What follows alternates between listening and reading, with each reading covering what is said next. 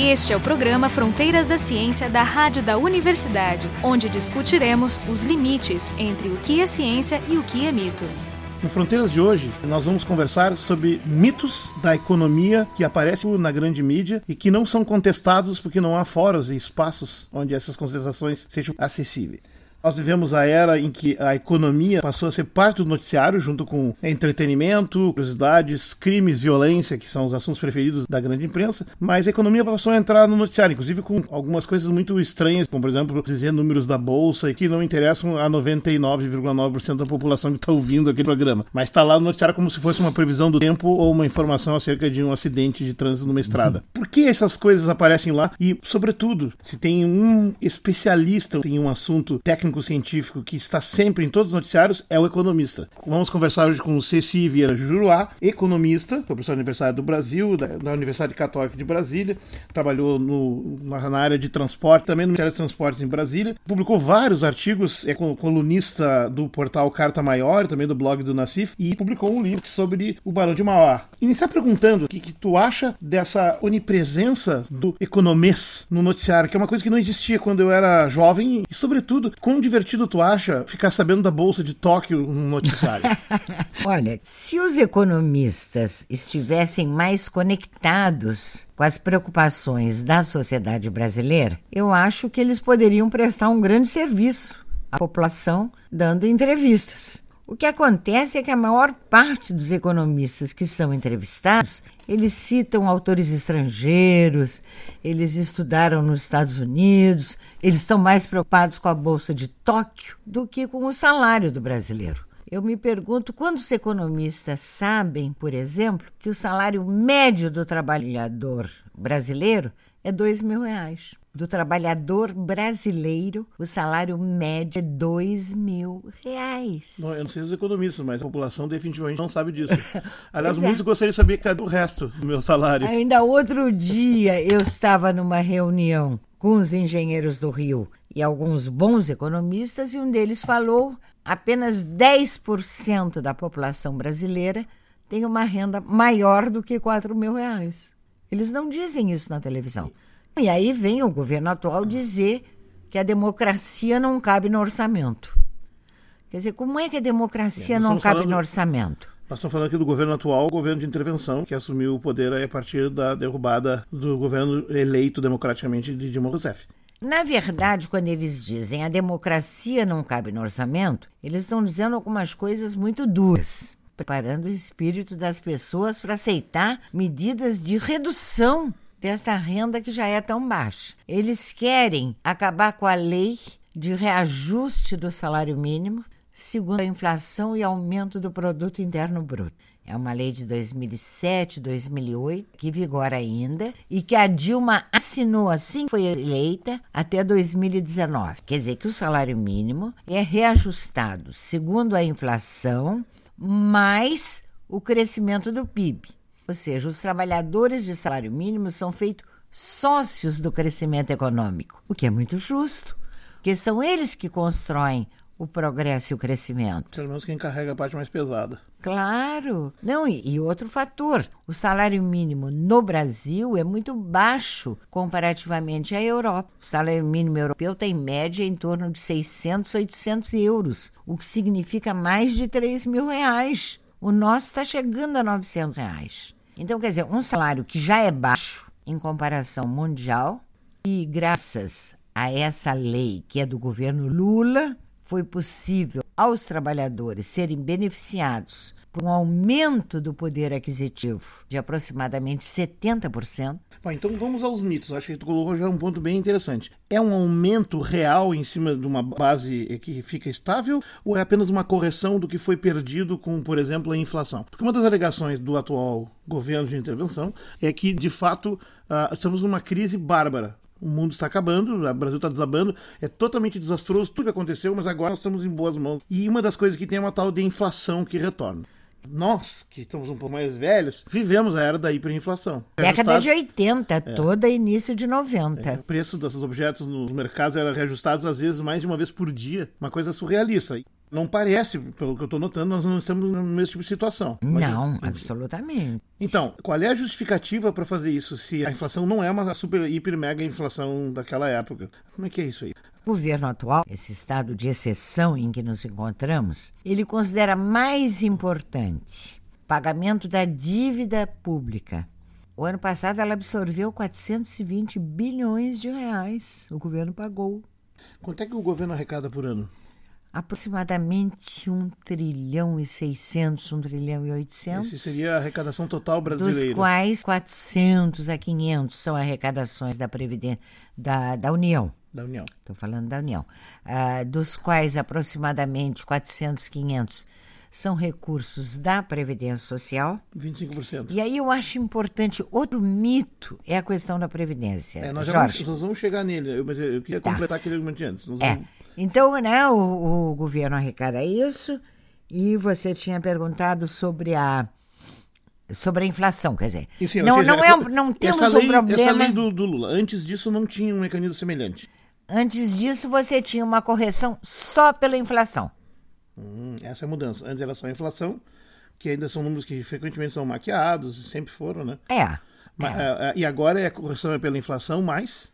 Mais o crescimento econômico, isto é, o índice de aumento do PIB. Hum, então, ou seja, para garantir que todo mundo cresça junto e claro, coma do mesmo bolo. Claro, claro. Quer dizer, combatendo aquela, fa aquela fala do Delfim Neto de que é preciso primeiro que o bolo cresça para depois distribuir. É, porque não ir comendo é? junto enquanto ele cresce. é, o Lula disse não, é possível distribuir enquanto está crescendo.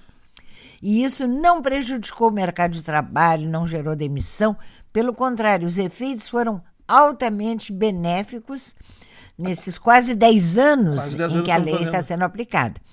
Qual é a vantagem? Quer dizer, esse reajuste do salário mínimo, junto com os acréscimos do PIB, quer dizer, tornar o trabalhador brasileiro um sócio do crescimento, permitiu uma expansão do mercado interno, muito importante. Porque quem ganha mais, gasta mais. E move a economia. E ao gastar mais, ele move a economia. Né? Ele compra produtos feitos aqui, ele gera empregos, quer dizer, é um dinheiro que fica aqui, não faz mal absolutamente. Uhum. E ainda é muito baixo, quer dizer, tão pouco esse aumento de salário prejudica a competitividade internacional dos produtos brasileiros e também não prejudica a taxa de lucro das empresas. Não é meramente uma correção, porque além de contabilizar a inflação, ele contabiliza quanto cresceu. Se o país cresceu, todo mundo cresce um pouquinho junto. Isto. Por que isso não é muito falado? Eu nunca ouvi isso num noticiário. Não se ouve. Por exemplo, eu escuto a CBN, que dá notícia o dia inteiro, quer dizer, a gente Sim. é quase obrigado a escutar, ela é quase a única. Ela jamais fala sobre isso. Os economistas da Bandeirantes, outras redes aí. Não vou falar Nem televisão. Jornal Nacional, é, então. Eu não sei porque eu não assisto, é. mas assim, as de rádio, basicamente, ninguém fala nisso. Pois é. Né?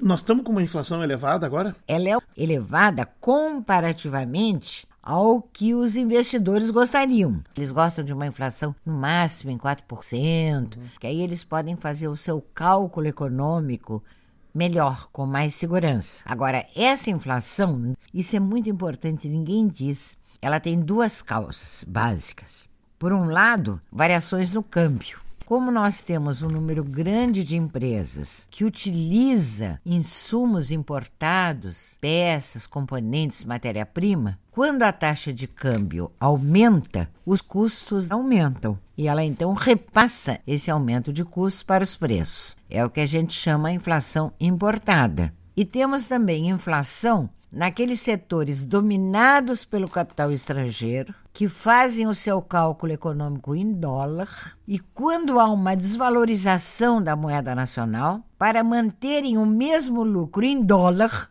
eles precisam aumentar os preços. E se eles atuam em mercados que não são competitivos, não são concorrenciais, de maneira que eles possam aumentar os preços à vontade, eles aumentam. É o caso dos setores que trabalham em regime de monopólio, por exemplo, telecomunicações, net, monopólio ou quase monopólio. Aqui no Brasil, pelo menos. Aqui né? no Brasil. Aqui não existem, aparentemente, leis contra o monopólio. Não, mas e, e, nos grandes países? Não, não, não é isso. Quer dizer, na verdade, o capitalismo atual ele é constituído principalmente por grandes conglomerados. Mas são assim, grupos econômicos que operam em vários países e que são o único ou no máximo um dos dois ou três fornecedores de um determinado serviço. Energia, telecomunicações. Agora eles vão querer privatizar a água. Você já imaginou a água na mão do capital estrangeiro? Eu a Bolívia quase fez uma revolução, você lembra? E deu certo, porque queriam privatizar a água. Vivendi. Esse que tentou fazer a privatização na Bolívia. Exatamente. É um risco muito grande, porque a água é um bem de primeira necessidade. Para a cozinha, para a higiene pessoal. A água, na verdade, ela é quase um produto de segurança nacional. E desses vários mitos, a gente falando assim, os âncoras uh, e o seu discurso, fala o tempo todo do imposto, da recessão, da inflação, câmbio, da bolsa de valores e da crise. Há um ano atrás nós conversamos, gravando dois programas que foram a hora aqui, e naquele momento não havia essa crise, embora se falasse dela. Nós estamos numa crise?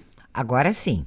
Agora, a análise que nós fazemos sobre as causas desta crise que é diferente. Quer dizer, esta crise ela não é decorrente de um fracasso ou de erros do governo Dilma. Isso é muito importante dizer. De que, que vem essa crise? Em primeiro lugar, a Lava Jato. Nós tínhamos um programa de desenvolvimento que estava centrado na Petrobras e em investimentos acoplados à atividade da Petrobras. Sim, isso não é investimentos, não estamos fazendo ironia, não é o que a corrupção que foi revelada andou hum. porque, mas é importante separar essas duas coisas. É. Havia investimentos reais, né? Investimentos reais. Estão misturados. Dizer... Hoje não se fala mais nisso, né? Não se fala porque a Lava Jato destruiu as empresas Sim. com as quais a Petrobras ia trabalhar. A, Odebrecht, por exemplo, o Camargo Correia, são empresas quase centenárias algumas, Capital Tem... nacional, majoritariamente? Ah, sim. A Odebrecht era a terceira ou quarta empresa em matéria de lucros anuais, uma multinacional atuando em dezenas de países, responsável por uma quantidade imensa de empregos. É que eu saiba, chegava a 500 mil empregos. Ah, por aí. Quase meio milhão. É, e tem mais, mil. a Odebrecht, ela era uma sócia estratégica do Estado em muitos setores transporte, comunicações, energia e até em defesa e segurança nacional. Era uma das empresas mais importantes e mais bem-sucedidas do Brasil em nível de mundo. Imagina que a Odebrecht ganhou nos Estados Unidos a concorrência para as reformas das melhorias no aeroporto de Miami. Há quem diga que, por causa disso, ela virou inimiga número um do capital americano. Eu nunca vi essa notícia no noticiário, estranho. Pois é. A segunda empresa mais importante em lucros do Brasil, empresa não financeira, depois da JBS, bancos. tirando os bancos. Os bancos. Itaú, Bradesco, Banco do Brasil, é. Uhum. Empresa não financeira. Como é que você para uma empresa como a Odebrecht? Quer dizer, isso é muita irresponsabilidade. Não, você coisa... já soube de algum caso em que o governo americano, por corrupção, proíba alguma empresa de operar?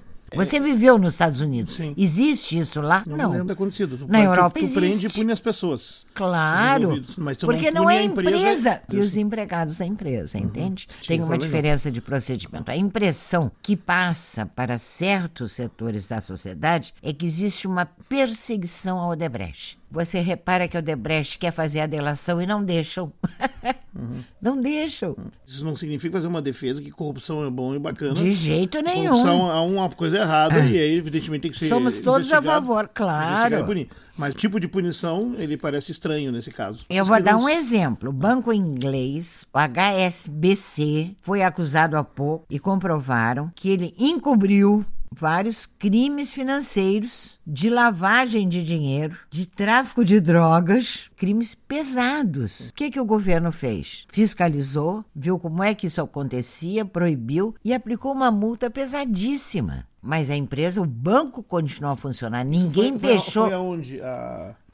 Estados Unidos Nos e Estados México. Outra não coisa. o HSBC, não. Imagina se alguém vai fechar o HSBC, que é um dos maiores bancos mundiais. Uhum. A Volkswagen foi acusada nos Estados Unidos de burlar normas antipoluição. Ninguém fechou a Volkswagen. Aplicaram uma multa, puniram os responsáveis. Você não pode deixar a corrupção e crimes dessa natureza, como a Samarco, por exemplo. Quem é que fechou a Samarco? Ela gerou prejuízos de bilhões, É. ela acabou com um rio importantíssimo, ela acabou com terras, Vidas. ela matou gente.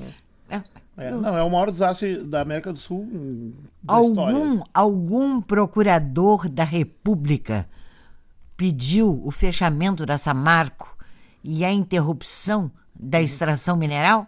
Então, agora avançando um pouco nesse tema, uh, nos mitos. Nós falamos da crise. Na verdade, a crise aqui tem uma componente eh, eventualmente real, que são os erros cometidos na economia. Né? Vamos supor que tem. né? Sempre tem, todo Quem governo faz, erra. Ah. Tem a questão do, do, do, do- do combate que foi travado, aí, no caso, durante esse ano e meio até o, o afastamento se concretizar, que, digamos, o Congresso não aprovar praticamente nada do que era encaminhado. O Congresso Portanto, entrou não- em greve. é, greve geral da- do Legislativo. É. E uma coisa interessante que desapareceu dos noticiários brasileiros desde a eleição em 2014, né?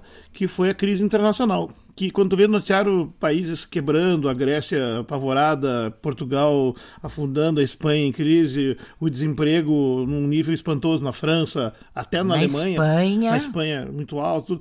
E aqui no Brasil não se fala em crise internacional. Ou seja, o Brasil é um- um- uma bolha de perfeição isolada do mundo. Todos os problemas aqui são culpa do único grupo político ou de uma única pessoa. Que é uma espécie de encarnação Não, isso era mal. até a Dilma sair. Agora não tem A mais. Miriam Leitão, ela dizia que não tinha crise internacional, que todas as culpas eram dos governos do PT. Ela dizia Agora, abertamente. ela dizia abertamente nas entrevistas. E agora que ela está dizendo, eu não tenho. Não Agora não, agora a crise internacional existe. E é a única tá- culpada de tudo que está acontecendo. Tá. Bom, então tá, isso é importante para saber, porque, porque assim, se nós temos uma crise e o governo é tão horrível, aí eu vou te fazer uma pergunta até que tem a ver com isso. O Manteiga é o símbolo da economia da Dilma, no período da Dilma, né? E do Lula. E do Lula Ele também. foi E, ministro assim, uns dez, mais de 10 bocado anos. de anos, né? É. O Manteiga é demonizado como sendo o maior desastre da história do universo no Brasil. Pergunto, né? Qual foi o enorme, gigantesco, espantoso erro de Manteiga? Ou é Eu- exatamente o contrário disso? É, eu acho que o Manteiga foi um excelente ministro da Fazenda. Ele sucedeu Palocci em 2003, 2004, ficou até 2014. Ele garantiu uma taxa de crescimento boa, de uma média de 3, 4%. De... Naqueles 10 anos em que ele ficou, apenas em dois anos houve um déficit primário. Nos demais, o governo conseguiu gastar menos do que a arrecadação e com isso ele reservou dinheiro para pagar os juros da dívida, o não tal do- integralmente. o tal do superávit. O tal do superávit primário. Porque a gente só ouve falar que tem déficit, déficit, déficit, tudo Pois falta é. dinheiro. O negócio do déficit é o seguinte: tem a ver com capital estrangeiro, Jorge. Hum. As pessoas não sabem disso, as empresas não falam nisso. Quando entra 50, 60 bilhões de dólares no Brasil, aqui o dólar não pode circular como moeda. Uhum. Você é obrigado a trocar esse dólar por real. Isso. Quem faz essa troca é o Banco Central. Câmbio. A uma taxa atual de 3,3, se entrarem 60 bilhões de dólares, saldo líquido no ano, isso representa aproximadamente 200 bilhões Quase a de décima, reais. a décima parte de tudo que se arrecada num ano aqui. Não é um problema, não é o que se arrecada. A base monetária do Brasil está por volta de 300, 320 bilhões de reais. Se você troca esses dólares que entram por real, você aumenta a base monetária em 50% ou mais. Opa, esse dinheiro entrou no Brasil? Vários anos. Teve um ano que entrou 100 bi. Acho que foi 200, eh, 2009. Tá, esse, esse dinheiro vai fazer o quê? É investir para lucrar? Pois é, O quê? eles vêm para fazer lucro, se multiplicar. E isso nos faz muito mal. O colchão é pequeno para o tamanho do cobertor. Se eu tenho uma base monetária de 300 bilhões, digamos, de reais, eu não posso, num ano, receber mais do que 10 ou 20% disso. Porque senão inflaciona e é uma fonte de inflação permanente. Foi o que aconteceu, me parece, em parte na década de 80. Para que esse dinheiro não inflacione o ambiente econômico, a economia, o que, que o Banco Central faz? Ele pega os dólares, emite real. E aí ele vai e lança títulos da dívida do governo para recolher aquele real que ele deu em. Esta é a origem da dívida pública brasileira. Que é um monstro gigante que não é. para de crescer. Não é uma dívida decorrente do fato do governo gastar mais do que ele arrecada. Como se alega. Aliás, essa é a única ligação. Como se alega. Nós temos uma legislação absolutamente falha em matéria de política monetária. Ou seja, é tudo o feito para estar tá encobrindo a entrada absurda de dinheiro descontrolado da especulação internacional. Favorecendo a moeda podre que circula no mercado internacional. Ou seja, então isso aqui é um cassino. É um cassino somos um cassino, mas eu pensei que os cassinos eram ilegais no Brasil. Só esqueceram de proibir o país inteiro. Eles estão querendo até legalizados, que tem ah, gente mas... até já aí com um lugar sim, preparado para montar um cassino. cassino gigante, porque não pequenininhos aqui dentro? Pois é. As pessoas não sabem disso. E não é difícil de explicar isso. Eu não vejo ninguém nunca explicando esse tipo de coisa. Até dois anos atrás não se falava que tinha uma grande crise, só começou a falar depois. De fato, nos últimos ano e meio, digamos até agora, nós estamos falando em meados de 2016, uma crise sobreveio. Essa então, crise, essa... ela tem três fontes. Ela tem uma fonte, o próprio governo, digamos. Pagamentos que atrasaram, por exemplo, com relação ao Plano Safra, então, o governo estava com um déficit crescente, isso é verdade. Mas existiu também a questão da Lava Jato, ou seja, os juízes do Paraná, com o justo e correto objetivo de combater a corrupção, eles, de uma maneira impensada, irresponsável, leviana, não pouparam as empresas. Eles não souberam separar a pessoa jurídica da pessoa física. Uhum. Eles tinham que combater as pessoas responsáveis pela corrupção, é. mas não as empresas. As Muito empresas bem. deixaram de ter acesso a crédito, muitas paralisaram as obras, os taleiros navais, por exemplo, uhum. ou a refinaria de Compérdia, ou Porto Maravilha, uma série de obras paralisadas uhum. e que geraram só essa paralisia de certas empresas que trabalhavam para os objetivos da Petrobras geraram um milhão de desempregados. Só disso. O nível de desemprego do Brasil, antes dessa crise piorar, ele era relativamente baixo. Era por volta de 5%, a taxa é. normal, se você quiser, é, entende? Esse é o nível comparável a alguns países europeus. E agora está em 10%, praticamente dobrou. E, por outro lado, um congresso manipulado pelo senhor Eduardo Cunha, todos sabem quem são porque isso vem sendo noticiado, e que praticamente fez greve contra o governo durante um ano e meio. Eleição, é. Não analisava as medidas do governo, não encaminhava propostas do governo. Então, eu diria que esse conjunto de três fatores, quer dizer, houve uma crise política que, que acabou desencadeando é. uma crise econômica. Mandetta foi bem sucedido em algumas coisas. Por exemplo, primeira coisa, a política do salário mínimo. Né? Os empresários dizem, ah, as empresas vão fechar, vai ser. Não foi ruim, foi muito bom. Sustentou a produção interna, sustentou o crescimento. Depois ele conseguiu evitar a especulação cambial. Porque você sabe que os especuladores internacionais, eles adoram o sobe e desce do valor das moedas. Porque como eles muitas vezes, eles próprios é que provocam esses movimentos. Sim, tem poder para isso. Eles compram na baixa e vendem na alta. Caso famoso na década de 70 é o George Soros, que realizou um lucro fabuloso, eu acho que um bilhão de libras, apostando contra a moeda inglesa. No livrinho Isso... que eu fiz, eu conto a história do Mauá, que defendeu a moeda brasileira contra o Barão de Rothschild, aliado ao ministro da Fazenda, e ganhou. Ganhou no primeiro momento, depois foi destruído. Aí foi perseguido. Perseguido até né? o fim. Né? Quer dizer, mas todas as pessoas que se opõem à especulação cambial, elas, os especuladores internacionais não gostam. Uhum. Né? A taxa de juros é muito mais difícil de controlar. Você falou em taxa de juros, a gente tem que fazer a diferença entre os juros cobrados pelos bancos privados, do cidadão comum, das empresas, das famílias, e a taxa de juros Selic, que é a taxa que o governo paga àqueles que compram títulos da dívida pública que me espanta é que os comentaristas de rádio, de televisão, eles não falam sobre os juros que os bancos particulares cobram das famílias dos indivíduos. Você está sabendo que existem taxas maiores do que 400% ao ano? Taxa rotativa de cartão de crédito. Está em 440%. Tem algum lugar do mundo que tem acho. isso? Absurdo, não existe. Isso é alta agiotagem. A taxa normal, a taxa média do crédito bancário às empresas está por volta de 50%. Isso não existe em país nenhum do mundo. O professor Ladislau Dalbor, da USP, diz que essa sucção que o sistema financeiro realiza sobre a renda das famílias no Brasil gera perdas que podem chegar a 20, 30% do produto nacional. Quer dizer, é, é, é, como se eles fossem um parasita sugando, sugando. A seiva, devem- o sangue.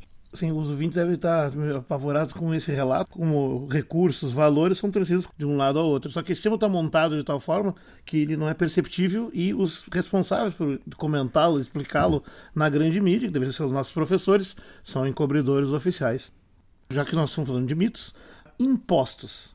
Existem duas categorias de impostos. Os impostos indiretos incidem sobre mercadorias. Por exemplo, ICMS, Imposto sobre Circulação de Mercadorias e Serviços. De acordo com a legislação, a partir de um determinado estágio de produção, todas as mercadorias em circulação nos mercados pagam o ICMS sobre o valor agregado. Aí já é importante. O ICMS não é sobre o preço da mercadoria o custo dela. nem custo, é sobre valor agregado em cada etapa de produção. Te vendo a farinha de trigo para fazer o pão, você pagou 10. Aí depois você gasta mais 10 em matéria de luz, telefone, aluguel, Pacotinho. salário. Quando você vai pagar o ICMS, sobre o custo total de 20, você não vai pagar sobre 20. Você só paga sobre os 10, ou seja, o valor agregado na tua unidade de produção. É porque a alegação dos empresários que reclamam de tudo é que os impostos oneram os custos, mas não é verdade. Não, eles oneram o todo. Eles não incidem no preço. E existem os impostos diretos, que são aqueles que incidem sobre a renda e as propriedades das pessoas. Por exemplo, quem tem apartamento tem que pagar IPTU. Quem tem terras tem que pagar ITR, Imposto Territorial Rural. Quem tem um carro paga IPVA para automóvel. E aí tem uma briga porque parece que as lanchas, os jatos, eles não pagam IPVA. Quer dizer, É mesmo? você. Porque eu pago IPVA e bem Claro. pago. Eles são impostos que redistribuem a renda por meio do Estado. Ou seja, quem tem muito paga muito, o Estado pega essa arrecadação e aplica para a escola e para a saúde de quem precisa transporte, escola, saúde pública, serviços básicos. Então ele tira de quem tem para financiar serviços para quem tem menos. Ora, no Brasil, os ricos e os empresários eles burlam essa legislação, essa filosofia, e eles transferem o imposto para o usuário do serviço. Quem tem apartamento para alugar, por exemplo, ele não poderia, pela lei, né? se bem que os financistas digam que sim, mas se você olhar a lei e olhar a filosofia do imposto, ele não poderia fazer com que o locatário pague o IPTU. Porque o IPTU não é um imposto sobre o aluguel, não é um imposto que cabe ao locatário. Ele é um imposto que cabe ao proprietário. Pois é. E, e muito frequentemente está embutido. Exatamente, exatamente. E nas empresas também, entende? Elas jogam tudo no preço, jogam tudo para a empresa. A maior injustiça, Jorge, em matéria tributária, é que se você ganhar no ano 25 mil reais, você já começa a pagar imposto de renda. Mas se você ganhar 250 mil de dividendos, está isento. Dividendo é aquilo que as pessoas recebem como remuneração pelas ações que elas possuem de uma sociedade anônima. Em 1995, no governo de Fernando Henrique, o Ministério da Fazenda fez uma legislação isentando do imposto de renda os beneficiários de dividendos. Ninguém fala nisso. Ninguém fala nisso. É a maior injustiça. Tem dois países só que não pagam imposto de renda sobre dividendos. Brasil e Lituânia. Lituânia, boa companhia. Cara, isso é um absurdo. Estados Unidos paga. Claro. E paga bem. Então, os impostos diretos são os redistributivos e os indiretos. Todos pagam, seja rico, seja pobre. Então, Ceci Juruá, economista, nós discutimos termodinâmica e o princípio da conservação de energia. Ou seja, dois conceitos relacionados, ou seja, se tu tirar de um lugar vai ter que colocar no outro, e como isso se aplica no caso da distribuição de renda e como isso implica na distribuição de poder também. O programa Fronteiras da Ciência é um projeto do Instituto de Física da URGS.